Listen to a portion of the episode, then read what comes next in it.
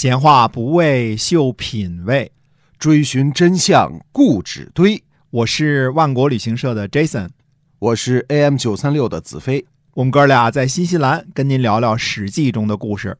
各位听友好，欢迎收听《史记》中的故事，是由新西兰万国旅行社的 Jason 为您讲的。我们继续跟您聊点旅游上的事儿哈。嗯，是的。那么说，新西兰旅游最可聊的一件事呢，就是反季节的事情啊，就是说它跟北半球的季节呢正好是相反的。哎，其实说起来啊，就连南半球这个我们说这个水这个漩涡啊，就大家看这个洗脸盆里这个水往下走的方向，跟北半球都是相反的。啊，哎，它是往那么走的，这这漩涡是这么走的啊，磁场不一样是吗？哎，所以它这个季节性啊，特别的适合于旅游的发展。为什么呢？北半球所有的，不论是美国、中国、欧洲啊，全部进入冬季的时候，新西兰是夏天，而新西兰的夏天呢，又不是那种，因为它海洋性气候嘛，嗯它不是那种闷热的夏天，对啊气候非常适宜啊，基本上可以算作常温二十二度这个样子。就是紫外线呢强一点，但是呢气候非常的好，对所以冬天不管什么寒冬腊月啊，什么正月啊，哎，您来新西兰这儿都是阳光明媚，嗯，对，特别舒服的夏天啊。面朝大海，春暖花开，花开哎嗯绝对是这个样子啊。所以哎这个季节性呢，是一个非常需要就是跟大家说的一件事情，也就是说，您在夏天的时候觉得热了，嗯可以来这儿来避暑，嗯冬天的时候觉得凉了，可以来这儿来避寒，这这么一个地点啊。对，现在交通发达，十个小时飞机就到了，大飞机是吧？对对对，啊，而且相对这个个大陆性的夏天的话，新西兰这种夏天是既相对干爽，然后它又比较舒服、很干爽的这样。就是新西兰的夏天，尤其是北岛、南岛，都像极了中国的所谓的秋高气爽的天气。哎啊，特别啊舒服。然后呢，这个大家在海滩上玩，下一下水，什么都特别好。没错，嗯，就是一可恶的肺炎呐，把这个，飞机给这事儿给那什么了啊，是，导致我们现在也是 没办法开展旅游业务啊。对，尽快祈求这个疫苗赶紧出来啊。没错啊嗯，大家都解放了。嗯，行，那么还接着讲《史记》中的故事啊。好，在说完了燕国破齐的故事之中呢，就该谈一谈孟尝君的结局了。因为下边发展的这些个战事和这个征伐呀，太紧张了，我们就没时间再说这个孟尝君的事儿了，就大约把它往前提一下啊。嗯那么孟尝君呢说生卒年如何？可惜不详，这没办法的事儿。就是说嗯，在战国时期啊，是我们历史记录最缺失的时期，呃，就是嗯真正的历史记录特别缺失啊。呃，就好些国君的事儿都搞不清楚，就别说这个其他的大臣了，嗯净是些谋略，对啊净是些个策嘛。我们说的战国策嘛，策啊，哎当时主要的文章就是策，对嗯，它和春秋时期那时候的记载就完完全全不同。那么，比如说齐宣王嗯的在位时间，这都是一个历史上很多说不清楚，包括《史记》也是说不清楚的事儿。嗯应该是大约是公元前三百一十九年到公元前三百零一年，嗯呃，这是这个历史学家们考察了很久之后得出来一个结论。嗯呃，那这个呢都是说不太清楚的，更别说孟尝君的生卒年了，对吧？那么最大的功绩呢，孟尝君是创造了我们起个名叫公子政治啊，嗯或者是这不是一个政治，实际上是一个组织，嗯，体制外的组织。嗯我们先辨别一下他的生卒年啊，孟尝君呢，在公元前三百年左右呢就已经名满天下了。嗯以至于说秦昭襄王呢都羡慕他的风采啊，想要邀请他去秦国做官儿，对吧？那么齐宣王呢，卒于公元前三百零一年，这个我们是知道的。之后呢，齐闵王继位，但是尚未完全亲政。我嗯们说啊，他是继位了，成为国君了，也亲政了，但是呢，尚未完全亲政。孟尝君呢，之所以产生远游陕西的想法啊，很可能与这个国君交替啊。不受齐闵王待见有关系啊，这个我们只是猜测啊，我们嗯我们一再声称啊，这个时候呢是猜测，因为历史上呢没有记载，只是从前后的这个事迹来看，大约嗯这个时候正好齐闵王继位了，正好孟尝君也西游，对对吧？去陕西了，嗯哎，去陕西了，跟这个国君交替的时候是有关系的啊。嗯因为孟尝君呢，在齐宣王一朝呢是红人儿嗯啊，拥有薛的封地，拥有三千门客，如果继续踏踏实实在齐国做着宰相级别的高官啊，那么谁会谋求去陕西发展呢？哎，这倒是啊，对吧就是他很有可能就是不如意，所以才走哈。对的，或者看出某种危机来了啊，这个国君交替啊，嗯所以大约呢，估计这个时候的孟尝君的年龄呢，大约是三十岁到四十岁之间啊，嗯，三十出头的可能性居多。我们姑且呢就算他三十岁好了。三十，嗯，那三十而立嘛，这孟尝君相当于是在三十岁左右的时候就成了这么大的事业，名满天下，应该很知足了吧？其实不是，哦呃，还不是仔细嗯。观察孟尝君这个时候的境况啊，我们这个只是观察啊，嗯。发现呢很尴尬。不管这个测试什么这些写的多么天花乱坠啊，你仔细看的话呢，因为从封地的角度来说呢，薛的地盘撑死了也就是一个县，薛县嘛，对吧？嗯。邻居是什么齐国、宋国、魏国都是巨无霸，哎，嗯，靠着一个县的实力跟邻居叫板，那就是以卵击石，对所以形成军事强国的可能性是不大的。你一叫板就先被灭了嘛，对吧？嗯？而齐国的高官呢是国君任命的，这个随时可能被辞退，是吧？嗯新君继位，这份聘书还发不发是个问题。而孟尝君呢，作为权臣，很可能与太子现在的齐闵王呢关系并不是特别的好啊，至少是比较微妙。这种尴尬的关系呢，应该是导致孟尝君不顾苏秦等人的劝阻，冒险去秦国谋求发展的原因。哦。所以这个别人看起来风光无限，其实实际上呢，就是孟尝君现在是属于暗藏危机哈，他这个，哎，嗯，这样看呢是对的。谁没事儿想去创业呀？对吧？嗯这踏踏实实日子过着，如果当着公务员是吧？对，谁去创业去？对 他已经是叫位极人臣哈，就是这种地位了。就是啊嗯，对嘛？这个门客冯轩呢，虽然给孟尝君安排了狡兔三窟啊，嗯说孟尝君呢可以高枕无忧了，可是撑死了呢，这也就是狡兔级别的极限了。嗯它毕竟不是食肉动物，对 吧？跑是吧而已了，对，没有危机感那那是不可能的。嗯，所以这个狡兔三窟呢，就是说这个孟尝君是从秦国回来之后呢，他是不是在继续的在齐国掌权？哎，他是确实继续在齐国掌权啊。嗯呃，我个人认为呢，就是除了历史上记载的什么各种谋略啊，因为哪个谋士说了什么话，所以国君改变主意了什么这些之外呢，主要是这个时候呢，齐闵王尚未完全亲政，嗯嗯、这个是关键啊，就是没有全权处理齐国的政事，对所以孟尝君呢可以使用齐国的这个力量，组成齐韩魏联军，攻击函谷关，报复了秦昭襄王这一箭之仇，对吧？哦因为被迫给他禁闭了嘛，对他得鸡鸣狗盗才跑出去的嘛。啊，所以看来他这个狡兔三窟还是有用的啊哎。即使是齐闵王在公元前二百九十四年，就是说这个田甲劫了齐王之后，然后被齐闵王疏远，他不是马上就去魏国做官了吗？哎，这倒是啊，就是孟尝君呢在大国掌权，实际上与他在薛的封地呢这两件事呢是相得彰益的，无论是齐国还是魏国啊，嗯否则呢任何一个邻居都有可能分分钟就把薛给灭了。孟尝君不努力不行啊！啊，啊是，孟尝君这个最牛的地方呢，我们说他是建立了这个公子政治，或者叫做公子政治这么一个体制外的组织体制啊，以他个人的钱财，啊，国君封赏的他爸爸这个晋国君的这个这个钱财和封邑啊，他建立了一个组织，收罗呢，并且供养破落的士人为他效力，嗯几乎肯定，他肯定是这个组织的董事长兼 CEO 啊，嗯这是没错的啊对。那么同时呢，孟尝君呢，利用这门客三千啊，兼容文武。以及旁门左道之事啊，为其在国际舞台上呢谋取更大的政治经济利益呢，这这个些人就给他服务的，就哎这为了这目的服务的哈。对的嗯，嗯，这是脱离体制的。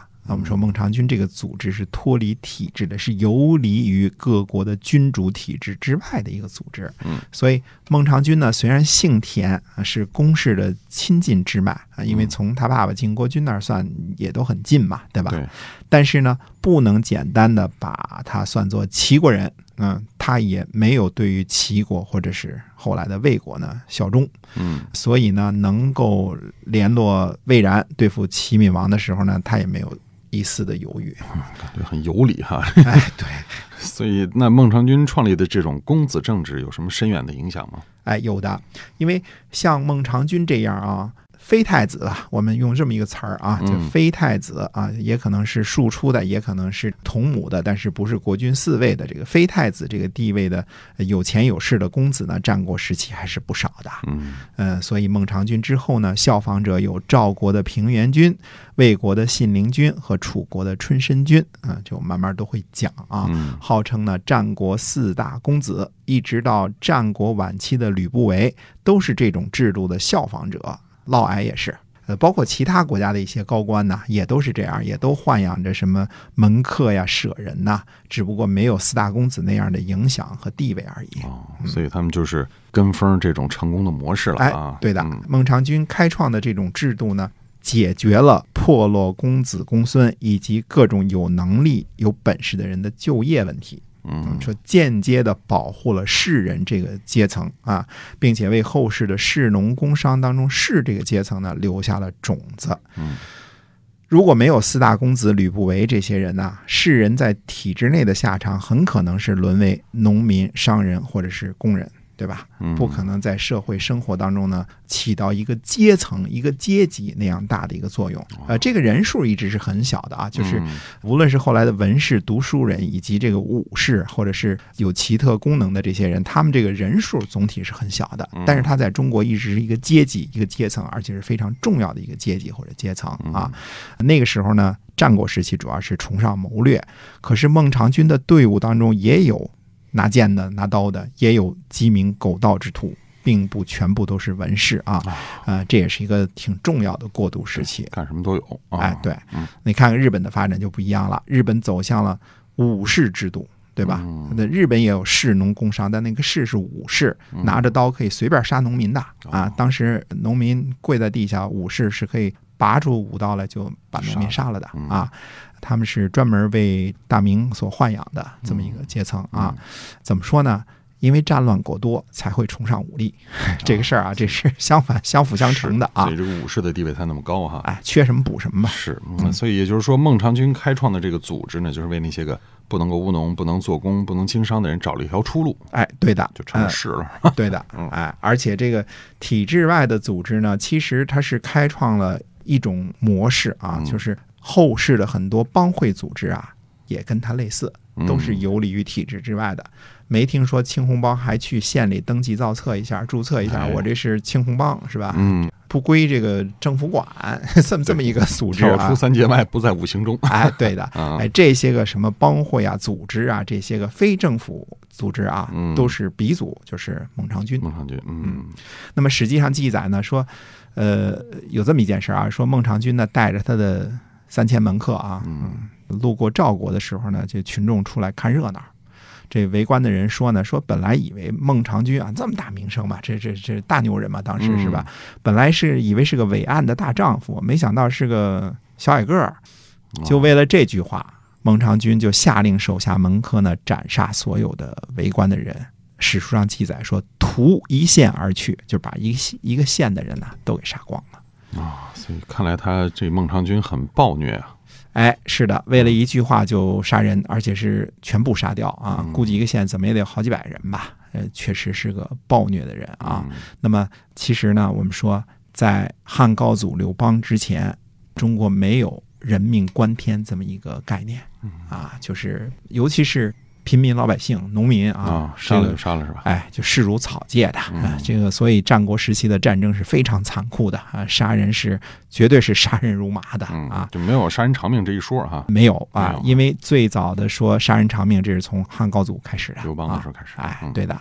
那么到那时候我们再讲啊，这种观念的这种演化啊，嗯，图一线而去。当时赵国也没有派军队追杀这三千人，因为军队要追杀这三千人，肯定还是不禁打嘛，对吧？对，呃，可见对一个县的老百姓死了，不但孟尝君无所谓，这个赵国的国君大臣们也无所谓，都没当回事儿啊平民老百姓都是深入草芥的啊。嗯那么说一句闲篇儿啊，陈完或者称田完这一支呢，身材是比较矮小的。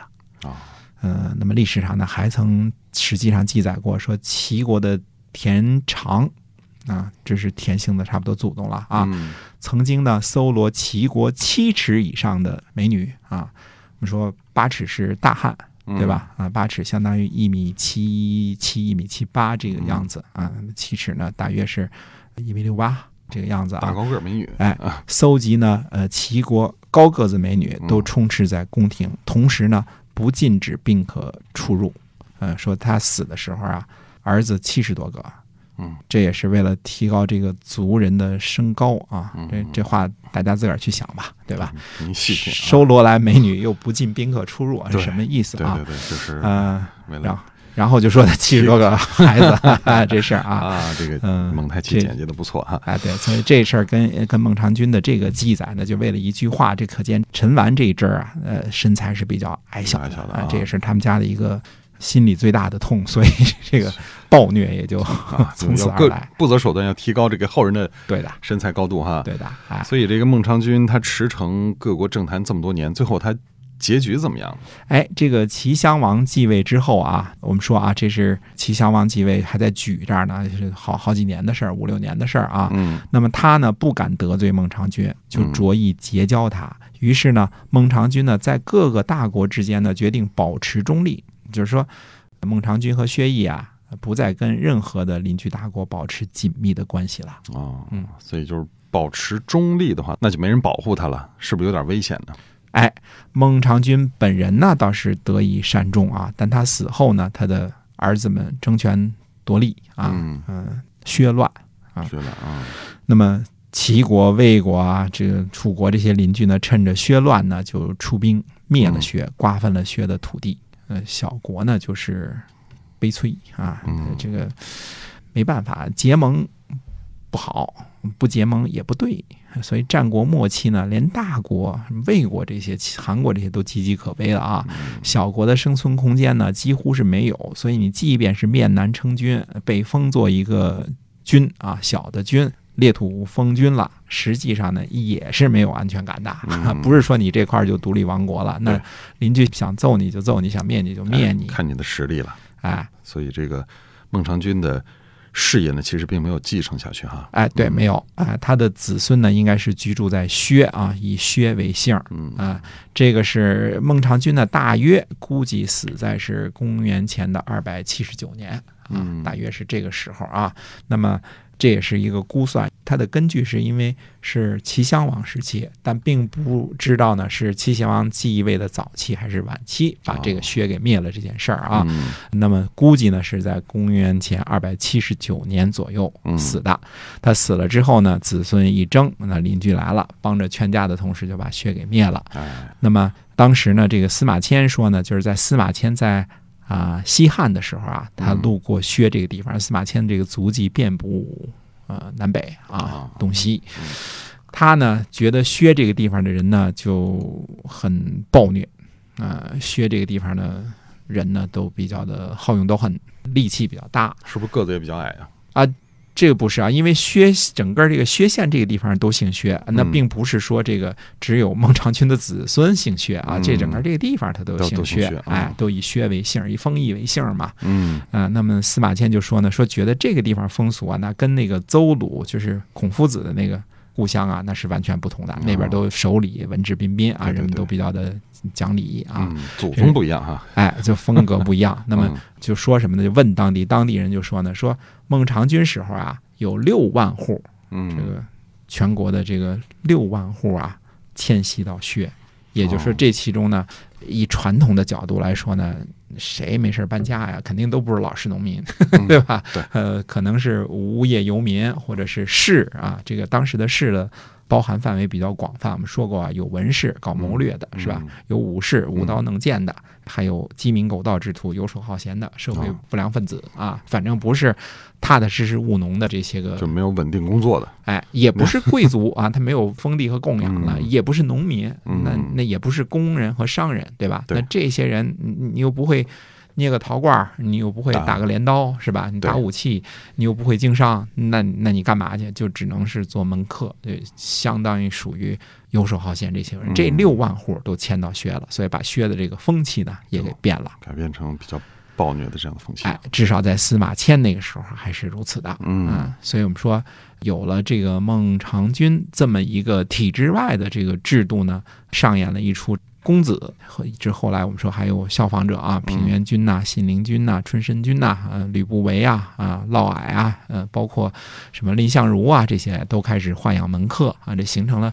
战国时期的一个风气。那么嗯。间接的呢，我们说它保存了士这个阶层的一个火种嗯。啊，让这个阶层呢在后来大一统安定时期呢可以延续啊哦，这是呃某种程度上的，也否则的话你就打仗呗，或者当了炮灰，或者当了农民。嗯当农民这事儿呢也纠结，公子公孙配剑的是吧？嗯呃，肩不能扛，手不能提，还看不上农民这活儿，整天在地里刨食儿，他看不上。对，可是他又没什么正经营事儿。你说你会读书，会舞剑，这叫个什么什么本事啊？是啊，你能干嘛呀？你也你也种不出粮食，你也做不出，哎，你也不会，做买卖，嗯 对吧？你也不会捏陶盆儿，嗯是吧？你又不会种地，哎，所以就形成了士这么一个阶层。哎，这是中国文化现象特别独特的一个现象啊，嗯就中国历史留下来的。呃，这其中呢，跟一个在四十多个儿子当中脱颖而出，这个极端有本事的人叫孟尝君的人是非常有关系的啊。嗯孟尝君的名字叫田文啊，田文啊，哎，小田儿啊，小田儿，小田儿干的挺风生水起的啊没啊。错。好，那我们今天啊，这个《史记》中的故事呢，先跟大伙儿就分享到这儿了，是由新西兰万国旅行社的 Jason 讲的。我们下期节目再会。再会。